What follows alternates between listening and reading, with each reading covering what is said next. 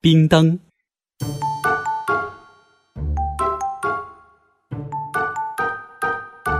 在我们乡下，孩子们过年有提着灯笼走街串巷的习俗，那是过年最大的乐趣和享受。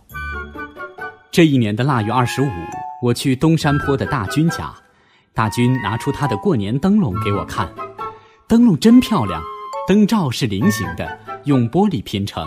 上面还画了些细碎的小花，灯笼是大军的父亲从遥远的县城买回来的。回家我就找父亲要灯笼，我说不要纸糊的，要透亮的。我知道父亲没有钱买高级的玻璃灯笼，我希望他能够给我做一个。父亲答应了。大年三十的早上，我被一阵沙沙沙沙的声音吵醒了，睁开眼睛。看见父亲在一边忙着什么，等适应了屋子里很暗的光线后，我才看清楚，父亲正在离炕很远的地方打磨一块冰。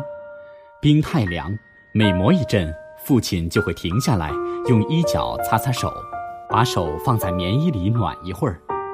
我问：“爹，你在干啥？”父亲把头扭过来说：“没有找到合适的废玻璃，我昨天冻了一块冰，正给你做冰灯呢。”天还早，你再睡一会儿吧。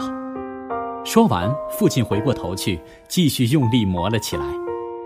我再也睡不着了。当我看见父亲又一次把手放进棉袄时，我急忙喊他：“爹，你到我这里来暖暖手吧。”一边说，一边掀开了自己盖的被子。父亲看见了，赶快来到我的身边，把我撩起的棉被一把按下，连声说道：“我不冷，不冷。”小心冻着，要过年了。父亲的手碰着了我的手，他的手真凉啊！我的鼻子发酸，心里直后悔，真不该找父亲要一盏透亮的灯笼。这一年春节，我的灯笼是最特别的，小伙伴们都称赞我的冰灯，连大军也有点羡慕我。过了几天，冰灯融化了，变成了一片水，但是它从此。留在了我心里。更多课文，请关注微信公众号“中国之声”。